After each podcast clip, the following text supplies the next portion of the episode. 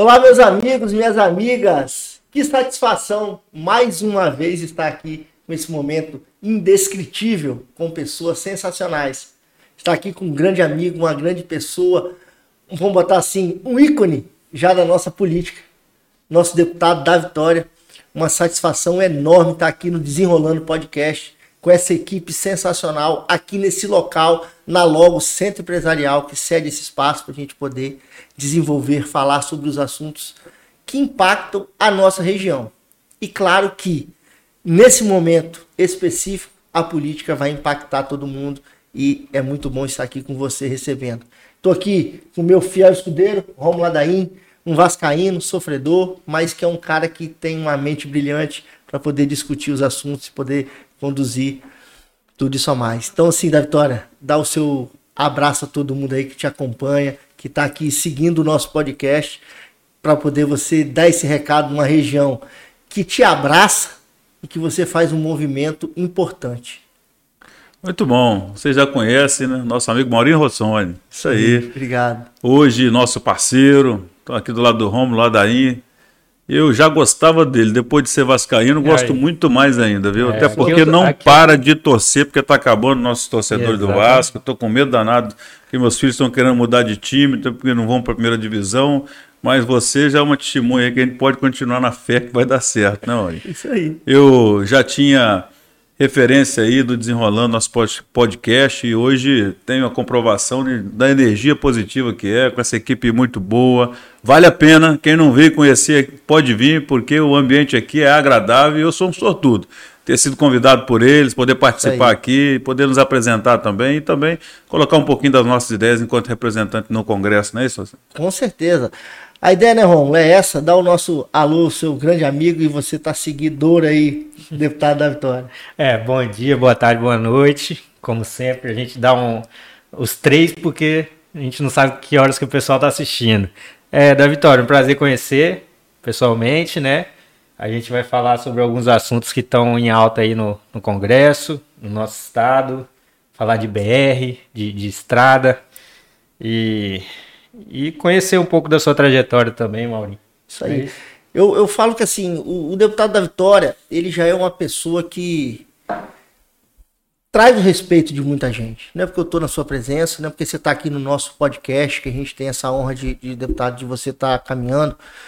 Porque você foi deputado estadual por três mandatos, você tem uma história na vida pública como deputado estadual, se elegeu como deputado federal e logo virou o comandante dos deputados capixaba lá dentro da bancada. Então, assim, isso tem que orgulhar quem te segue desde o início, quem te deu voto, quem te elegeu, porque a responsabilidade é muito grande.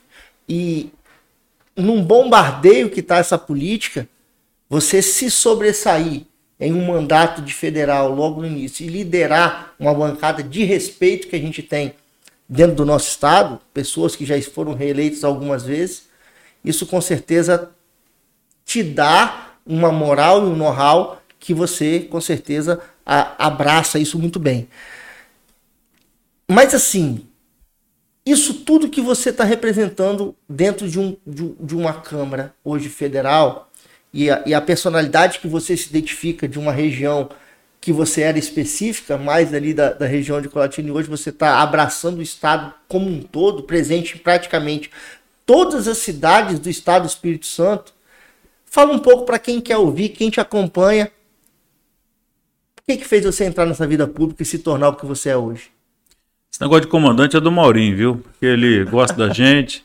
Mas é certo que nós estamos lá coordenando a bancada capixaba, nós temos 10 deputados federais, 3 senadores, que me escolheram como coordenador da bancada em 2019, fui reeleito em 2020, reeleito em 2021, reeleito em 2022. Acredito que é por força da doação, da participação que nós fazemos no respeito à representatividade de cada um parlamentar, né, com as suas convicções, com os seus projetos, com as suas regiões e naturalmente nós somos escolhidos e trouxemos um ambiente de paz, mas um ambiente, um ambiente também de muita unidade para a bancada do Espírito Santo, que sempre perdeu na quantidade. Nós temos 10 parlamentares, nós temos 70 em São Paulo, 50 e poucos né, em Minas Gerais, os outros estados sempre com muito mais quantitativo, mas nem sempre quantidade é tudo. Quando você se une em prol de um objetivo, na defesa daquilo que é de interesse do estado, a gente consegue vencer. E assim aconteceu com a bancada federal capixaba nessa legislatura. Nós tivemos várias vitórias, inclusive de outros estados. E aí nós passamos a ter o respeito, a identidade, ela passou a ser observada e foi considerada por várias vezes a melhor bancada do Brasil. Isso nos orgulha, porque não é uma missão minha, mas é fruto também do nosso esforço de juntar a bancada e fazer com que nós possamos aí trazer benefícios para o nosso Estado. Porque o nosso partido ele se tornou o Espírito Santo, porque em vários momentos nós precisamos ter voto de frentes da esquerda, frentes da direita, frentes da, do grupo de centro, independente de qualquer partido, um voto era importante para aprovar um projeto, uma pauta para o Espírito Santo. E assim Sim. Nós conseguimos fazer, como fomos, fizemos entrega é, da renovação de incentivo fiscal, que o Espírito Santo é o maior beneficiado do país para garantir 100 mil empregos, assim como também outras pautas que nós conseguimos aí vencer com força do apoio também de outros estados e de, vários partidos. Então eu entendo que é isso que a gente precisa fazer enquanto representante. E naturalmente, assim, acho que um pouco de sorte também, um pouco de bênção de Deus, que a gente conseguiu acertar nesse momento, que o Estado mais precisava, em que você está certo. Nós estamos diante aí de um, um, período eleitoral, de uma eleição diferente, né, muito polemizada, né, que as pessoas estão aí muito agressivas, né, cada um no seu polo.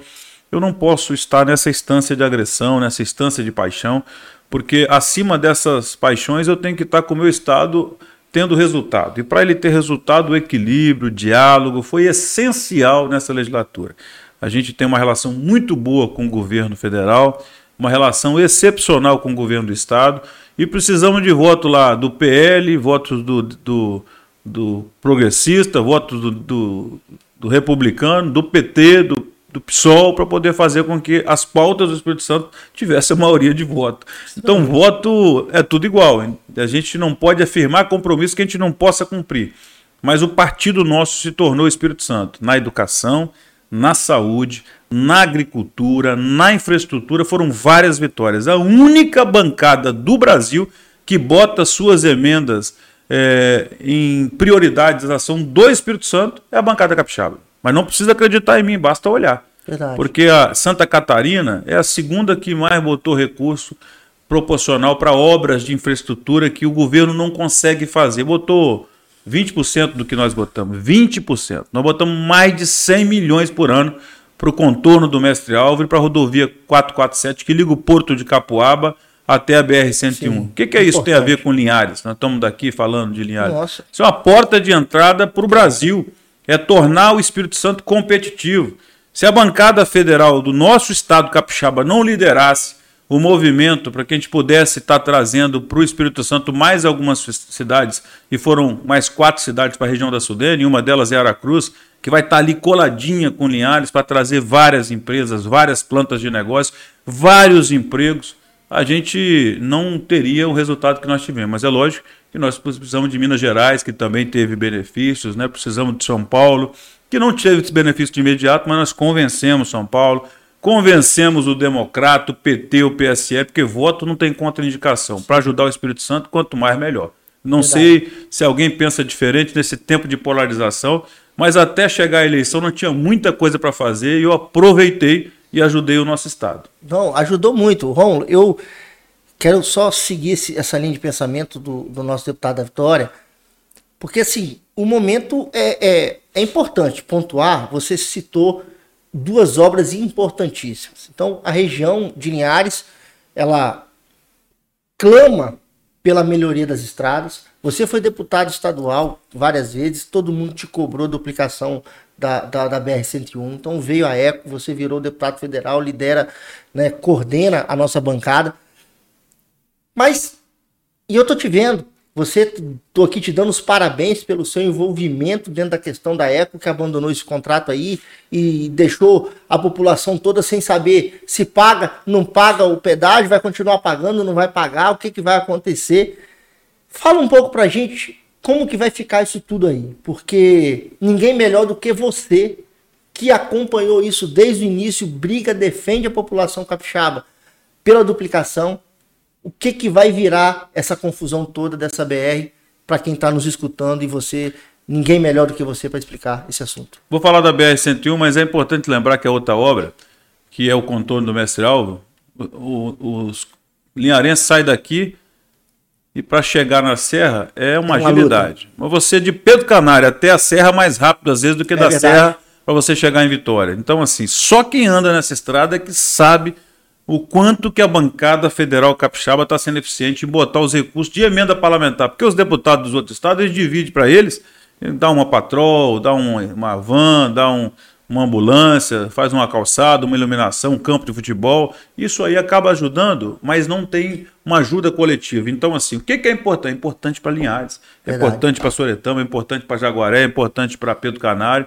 E essa obra aqui da BR-101, que é a rodovia mais importante do Brasil, que corta o Espírito Santo, ela foi é, teve uma concessão que começou a sua operação em 2013. Desde 2008 começou a discussão, foi para a pra praça o, o, processo de licitação e foi escolhida a Eco 101. Essa concessionária que teve a prerrogativa, o direito, porque ganhou lá para poder conduzir a duplicação, e automaticamente fez as sete praças de, de pedágio, que vocês lembram que numa rapidez, no apagado das luzes ali já estavam, já estavam todos os pedágios instalados e começou a cobrar. Mas ela tinha uma obrigação, ela tem uma obrigação no contrato de duplicar por período um quantitativo de percurso.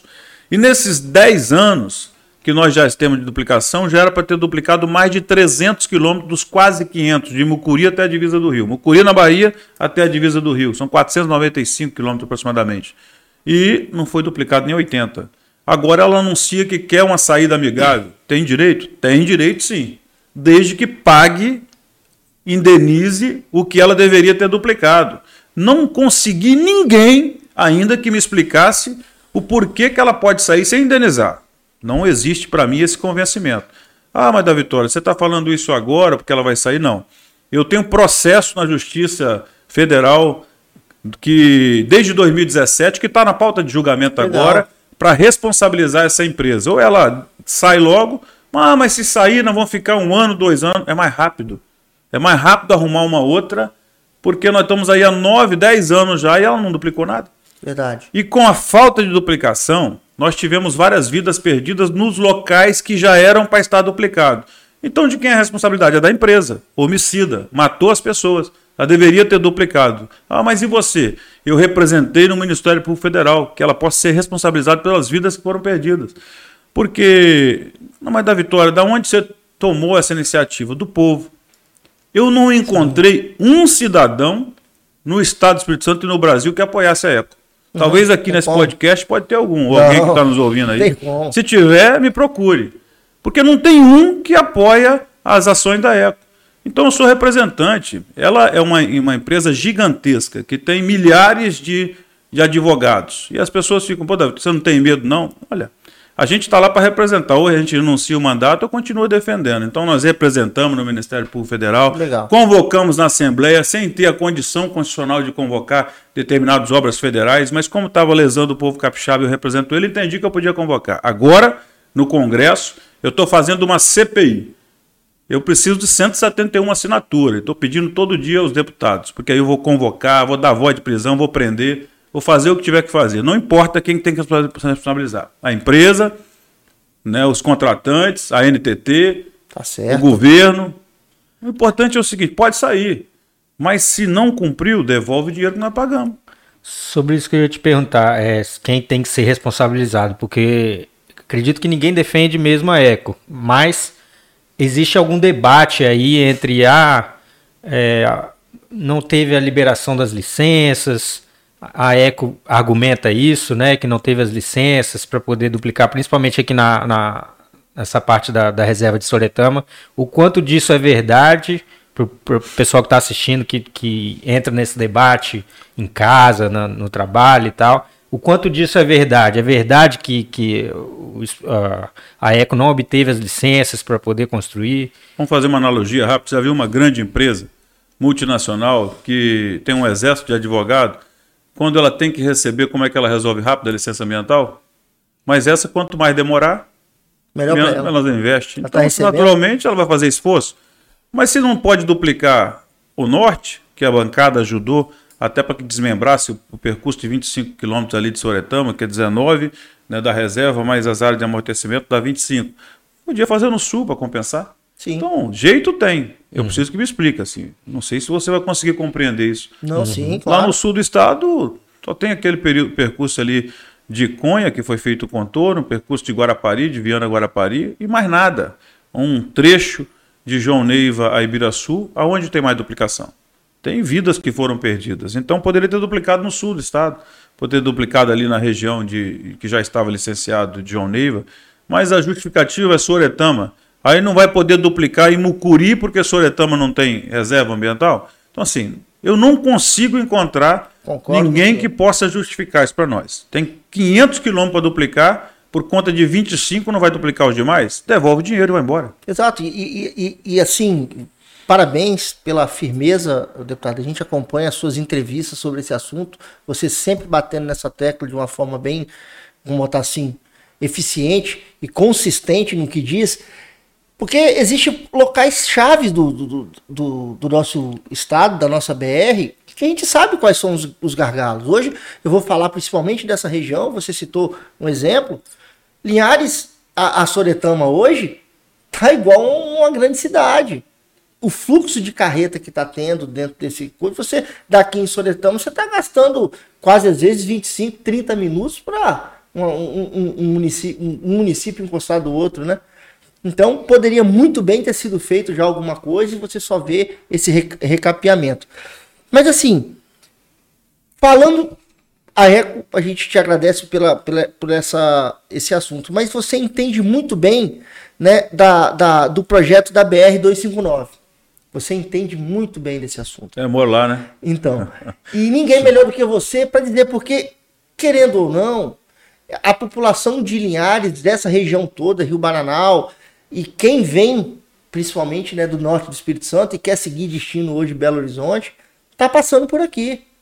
E, e- e é interesse todo mundo saber como vai ficar essa BR que parte ali de João Neiva, passa por Colatina e vai subindo ali, se aquilo vai duplicar, não vai, o que, que vai virar a nossa 259. Então é uma solução diferente da BR-101.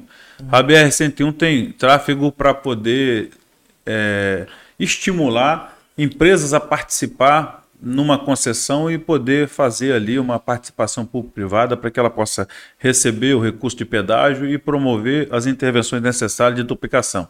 A 259 não. Ela não tem um tráfego a essa a, a altura do que necessita os investimentos. Então, o desenho, a modelagem pode tem que ser diferente. O governo federal tem que fazer determinadas intervenções, fazer investimento, mas o governo tem a cada ano menos dinheiro. O orçamento do DENIT em 2013 era 14 bilhões para a manutenção das estradas e novas obras. Esse ano, em 2022, são 7 bilhões. Olha só, tanto que está defasado, né? Porque são várias despesas, tivemos a pandemia aí também. Mas a bancada federal capixaba, ela tem colocado parte dos recursos que compete a ela constitucionalmente para fazer as obras que o governo não tem capacidade de fazer, como essas duas que eu citei. Mas também botamos dinheiro para fazer o projeto. O projeto, 5 milhões, já está em execução para duplicação. Então, eu, eu convidei o ministro, ele veio aqui em Linhares, inaugurou parte do aeroporto, que ainda está em construção. Depois nós fomos a Colatina e ele apresentou para toda a região o que é o projeto que nós contratamos, que nós pagamos, o DENIT contratou, a bancada o colocou.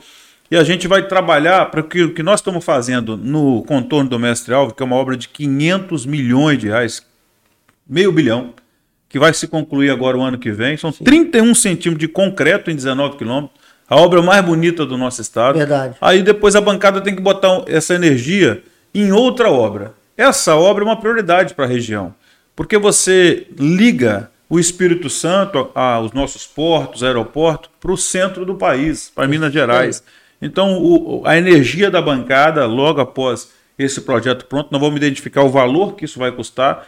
São trechos que vão ter três dias e trechos que vão ser duplicados. É a nossa missão. Nós vamos fazer essa obra Legal. da mesma forma que nós estamos fazendo essas duas grandes obras aí, que é a 447, Porto de Capuaba e também o contorno do Mestre Alves. Pô, parabéns, deputado. Eu fico muito feliz porque é uma explicação que às vezes a gente não tem essa informação. Às vezes a gente busca até no site de pesquisa, dentro da rede social, a gente só encontra com vocês.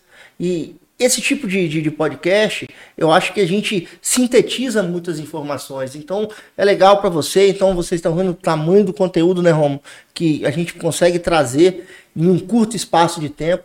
E, claro, ajudar a promover também divulgar um pouco o trabalho da nossa bancada. E, claro, hoje você aqui com a gente, dando essa honra, nosso deputado da Vitória. É, não, Romo? é bacana. Esse trabalho no, no, Congresso, falando um pouco mais dele, no ano passado você foi relator de uma, da, de uma lei importante para os capixabas na Câmara, né, que garantiu a, a prorrogação dos incentivos para o comércio exterior, para o comércio atacadista e distribuidor. Na prática, você poderia falar um pouco mais sobre como ela beneficia os capixabas? Ô Romulo, vou fazer uma confissão para você aqui. Eu nem sabia da importância disso. Agora, no dia 31 de dezembro de 2022, ia terminar o incentivo fiscal dos atacadistas do nosso do, do, do país é, o compete aqui no Estado do Espírito Santo. Aí, mas o que, que é isso? Olha, depois que eu comecei a perceber, o secretário da Fazenda, as pessoas me falaram, eu fui para lá, vi que o, o, presidente da Frente Parlamentar do Comércio, o deputado Efraim, tinha colocado um projeto desse. Eu conversei com o deputado Arthur Lira para me colocar relator, ele aceitou. E começamos a trabalhar isso na Comissão de Finanças e Tributação. O que, que faz esse incentivo fiscal? Faz as empresas estarem aqui.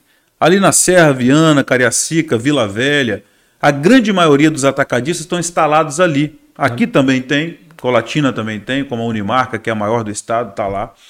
É, e eles têm um incentivo fiscal, mas a maioria dos clientes estão onde? Eles vendem a maioria para São Paulo. 80% é vendido para lá. Para que, que eles vão estar instalados aqui com caminhão, carreta, motorista, batendo carroceria aí, óleo diesel, se eles têm que levar para lá de volta? Um único motivo é o incentivo fiscal, que é 1%, e naturalmente isso gera para o Estado, só o ano de 2021, dos 12 bilhões e meio de CMS que o Estado arrecadou, 2 bilhões e meio são dos atacadistas. E eu não sabia da importância disso, mas atrás disso tem 70 mil empregos. Aí eu comecei a trabalhar, porque o tempo estava se esgotando, essas empresas já estavam todas se organizando, alugando ponto lá, para poder levar as empresas para lá olhando galpões para lá. E aí nós conseguimos fazer com que ela fosse aprovada na Comissão de Finanças e Tributação. Foi fácil? Não. Porque aqui são 10 deputados federais. São Paulo são quantos? 70. Todos eram contra. Demorou sete meses. Mas não foi por quantitativo, foi por diálogo, por confiança, por vontade, determinação. Aí as pessoas ficam no negócio hoje, direita, esquerda. Eu podia escolher voto? Não. Para ajudar o Estado? para proteger esses empregos? Claro que não. Cada voto era muito importante. Tive, tive muito voto contra, mas a maioria foi a favor. E nós conseguimos, no último minuto, colocar também o Fundap, que encerraria também para levar até 2022, que as grandes empresas importadoras do, do país estão aqui no estado. Todo mundo que passa ali em Cariacica vê aqueles monte de carro. De cada três veículos que entram pelo, pelo Brasil, três é pelo Espírito Santo. É mesmo, deputado? Pouca gente sabe e disso. São 30 hein? mil empregos diretos e estendemos esse incentivo fiscal até 2032. Nossa. É dinheiro na conta da Prefeitura de Linhares, Soretama, Rio Bananal, Vila Valéria, todas do Espírito Santo, porque claro. o ICMS, os recursos de impostos são distribuídos no Espírito Santo. E sim, foi uma grande vitória. No dia 23 Legal. de setembro de 2021, o presidente sancionou essa lei aí deu estabilidade jurídica. Empresário nenhum vai para lugar nenhum por paixão, porque gosta de você, gosta de mim, porque eu estou convidando. Só vai porque tem segurança jurídica. Aí tudo aquele, aquele movimento que era para elas irem embora, foi o contrário. Você não vê lugar hoje, nem em Linhares, para você ter um galpão. Verdade. A quantidade de empresas que estão vindo para cá não é por acaso, é pelo que a bancada federal pela minha relatoria, nós fizemos no Congresso Nacional. E, e, assim, né, eu acho que vale muito destacar, porque às vezes as pessoas também que estão ouvindo a gente, de, de, de, várias classes sociais, não entendem o tamanho que é esses atacadistas. Não, não, precisa entender, nem eu sabia. Não, então, eu estou falando aqui publicamente. E, e, eu te falo, não, mas eu só acrescentando. Mas é necessário explicar. O, com certeza. A, a pessoa às vezes não está nem sabendo que essas grandes empresas que estão à margem da BR, grande maioria delas hoje, em Ares, são esses atacadistas que, que estão sendo beneficiados. Eu, quando eu, eu, eu, eu formei agronomia em Viçosa, deputado, e eu não esqueço uma fala de um amigo meu, que ele falava que o centro da parte de atacado de, de carne, onde deveria ter grandes frigoríficos, era aqui no Espírito Santo. E eu citei, né, na época a gente citou o caso da Frisa, né, lá de, de, de Colatina. Porque Linhares ele tem um benefício que ele está num centro a mil quilômetros de São Paulo, Salvador, 500 de Rio, 600 de Belo Horizonte, sendo que eles lá no Mato Grosso, norte do Mato Grosso, estão mandando carne para cá a dois mil e tantos quilômetros. Então é um benefício que você teve, você concentra essas distribuidoras, fixam, né, ela aqui no nosso estado e por você ser o relator, você merece os parabéns de todo mundo e quantas pessoas realmente são empregadas nessa região com essas grandes atacadistas que a gente tem hoje. Mas, um dia desse você falou um negócio comigo e a gente procurou entender o que que era, né? Que você conseguiu. Vamos botar assim, né? A renovação das, da, do, trabalho das frotas de, de ônibus, vans, isso vai beneficiar um monte de gente, motorista autônomo, pessoal das vans. Conta um pouquinho para o pessoal entender o que foi esse projeto que você conseguiu mais uma vez ser um promotor aí dessa, dessa, de, desse trabalho que vai beneficiar principalmente os motoristas aí de todo o Brasil. Primeiro quero agradecer a todos os veículos de comunicações aqui de Linhares, porque muitos publicaram, né, porque sabe da dimensão, da importância. A medida provisória, ela é chamada Renovar, porque ela dá incentivo para quem aderir a ela para renovar a frota de caminhões e ônibus, e eu também inseri vans para que nós possamos não só ajudar os autônomos a substituir o seu veículo velho com muito tempo de uso, também as empresas a poder renovar sua frota de caminhões e de ônibus, mas você dá segurança para o cidadão com um veículo que vai ter mais condições de transitar nas estradas brasileiras. Uma grande parte dos acidentes hoje é por falha mecânica de veículos muito velhos. E um outro, outro fator, um, um caminhão é, com 20 anos de uso aí, um caminhão semi-novo, assim, o preço do produto pode ser muito mais barato porque ele economiza muito mais combustível. E mais do, o mais importante, a vida humana, porque protege o meio ambiente, a emissão de CO2 é muito menor. Né? É 90% menor um caminhão zero de um caminhão 15, 20 anos aí. aí. Isso faz com que a gente possa ter eficiência, ter motivo para o governo federal incentivar com recursos que ele pode é, alocar de algumas fontes, algumas delas das empresas petrolíferas, que tem que colocar 1% do seu valor para pesquisas, né, e muitas das vezes não consegue gastar esse dinheiro, fica parado lá, né, pode-se utilizar parte desse recurso, mas também de multas, a fonte de receita de recurso de multas, que nada mais do que lógico utilizar na renovação das frotas, e também do CID de combustíveis. Né? Então, três fontes inicialmente, que vai ser regulamentada pelo governo federal e a gente tem a possibilidade ainda de fazer com que as nossas frotas, além de renovada, as empresas ficam mais competitivas, o Brasil avance mais, torna o produto mais barato e a gente possa ter o Brasil um pouco mais atraente. Porque aqui no Brasil, se a gente não melhora é, o sistema é, público, se a gente não dá condições para as empresas se instalarem, a engrenagem é sempre mais pesada, os impostos são mais complexos, a gente tem que arrumar uma forma de incentivar o empresário a atuar. Então, é, conseguimos fazer com que essa, essa medida provisória avançasse na Câmara e depois também conseguimos que ela fosse aprovada no Senado. Está lá, na mesa do presidente da República, se Deus quiser, eu vou comemorar, vocês vão comemorar, os donos de caminhões vão comemorar, mas o cidadão vai comemorar, que é uma grande entrega que nós estamos fazendo. E no apagar das luzes, parabéns. Eu coloquei também o meu projeto de lei que você pode utilizar o remanescente dos PIS confins pagos pelas empresas importadoras para pagar outro tributo. Não é renúncia de imposto, é utilizar o dinheiro que ele já pagou para pagar um outro tributo. Aí o produto que você importa vai ficar mais barato para o brasileiro. As empresas vão poder vir para cá gerar mais emprego, porque aqui também é um país mais eficiente. Nós, temos, nós moramos num país que tem milhões e milhões de regras é, é, tributárias de cada estado para outro, de cada município para outro, assim, muito complexa. Então, se a gente unificar isso, mas até unificar, a gente precisa dar soluções e regras como essa que nós conseguimos avançar e foi uma grande vitória.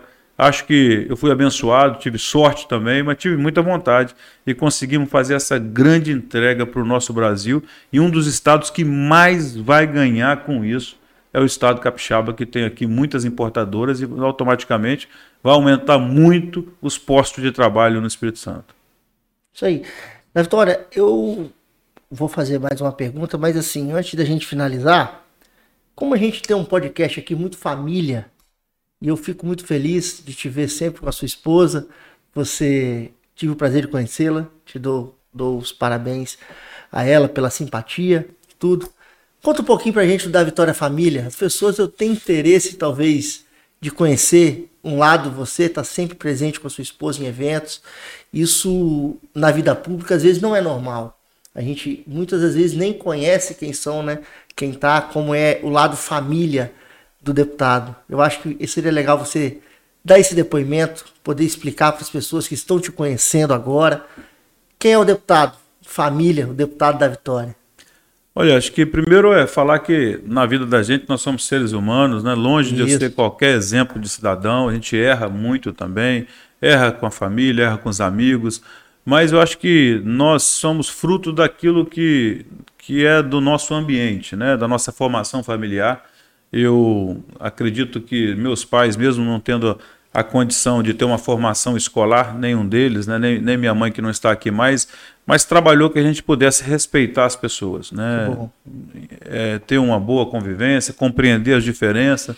E assim é com os meus irmãos, né? Que eu tenho seis, fui o último a nascer desses seis. É, tenho um respeito muito grande por eles, né? não, eles não tiveram a oportunidade que eu tive, acho que porque eu nasci por último, acabei tendo a oportunidade de, de ter conhecimento, né? e assim é com a minha esposa e é com os meus filhos. Né? Muitas das vezes a gente está aí sem condições de estar presente, porque a gente tem algumas missões que a sociedade nos dá, tem que estar aqui em Linhares, tem que estar em Vitória, tem que estar em Brasília, tem que estar em agendas Verdade. pelo Espírito Santo, mas eles estão sempre na torcida por mim. Tem quatro filhos, tem trigêmeos, é são, mesmo, David? São, ainda são tudo vascaíno e eu estou torcendo para que eles continuem torcendo pelo Vasco. Esses gêmeos são homens? Não, são duas meninas e um menino que são que trigêmeos legal. e mais uma menina. Né? Parabéns. São duas estudantes de medicina, a outra passou agora em medicina também e o outro garoto faz economia. Então, se tiver oportunidade, antecipadamente já está na faculdade. Eu não então, tive essa oportunidade. deles é vascaíno. Fui para a faculdade mais velho, mas a faculdade da vida, né, com pessoas como você, com o Rômulo aí, Obrigado, tem nos ajudado muito. Então, assim, eu tenho uma dívida eterna com a minha esposa, com meus filhos, né? Eles me perdoam cada dia por conta dessa vida que a gente leva aí, com meus irmãos, né, com os meus amigos. Então, assim, se eles continuarem nessa torcida aí, me perdoando um pouco mais, a gente vai continuar trabalhando pelo Brasil, né? Pô, é. que massa, hein? É, é, falando mais sobre essa missão, a gente vai terminar agora, tá, tá encaminhando pro final. Você ficou contente que ele é vascaíno pra ver vascaíno, ah, aí você tá rindo. Ai, todo podcast, sou todo podcast, você, não muda não. Tá, todo podcast eu sou citado como vascaíno sofredor, até que enfim eu encontrei alguém para me, pra me, pra me ajudar. Sofrer com você. É. Isso aí. Ó, Hoje vocês vão sofrer mais. Para finalizar, a gente vai falar da expectativa grande que o Maurinho citou no começo da conversa, né? Esse é ano de eleição. É, vou deixar o espaço para você falar do seu sentimento, do, da qual a sua sensação para essa eleição, é, o que, que você espera. Então, não sei nem se eu mereço, né? Porque Deus já fez na minha vida aí. Então, são 16 anos de mandato. Né? Já tive a primeira eleição sem ter uma liderança política mandatária, né? sem ter pessoas de posição social importante, mas eu tive muitos líderes né, que emprestaram o seu coração, seu entusiasmo, sua motivação e me fizeram um dos mais votados na Assembleia.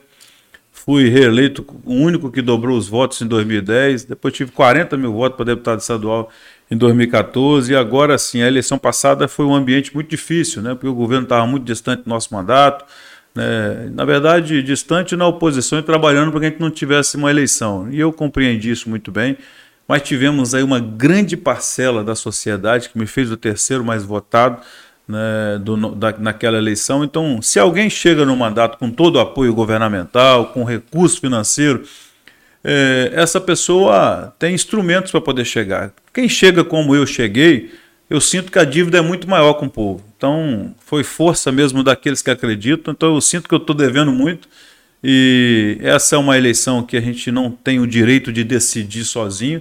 Né? Se eu falar que não vou disputar uma eleição num ano como esse, se eu declinar, eu acho que eu estou sendo covarde, né? Eu vou frustrar muita gente que acredita na gente. Eu sou buscado todo dia para que a gente possa olhar para o futuro, continuar fazendo esse trabalho lá no Congresso Nacional, é, por muitos segmentos, por muitos setores, por muito muita categoria, por muitas regiões. Aqui, como Linhares, eu tenho amigos, hoje vocês são meus amigos. Verdade. Então, eu estou muito motivado, estou entusiasmado, né? E o resultado não depende só de mim, depende de Deus e da vontade popular. E o que, o que der de resultado, eu vou estar muito feliz.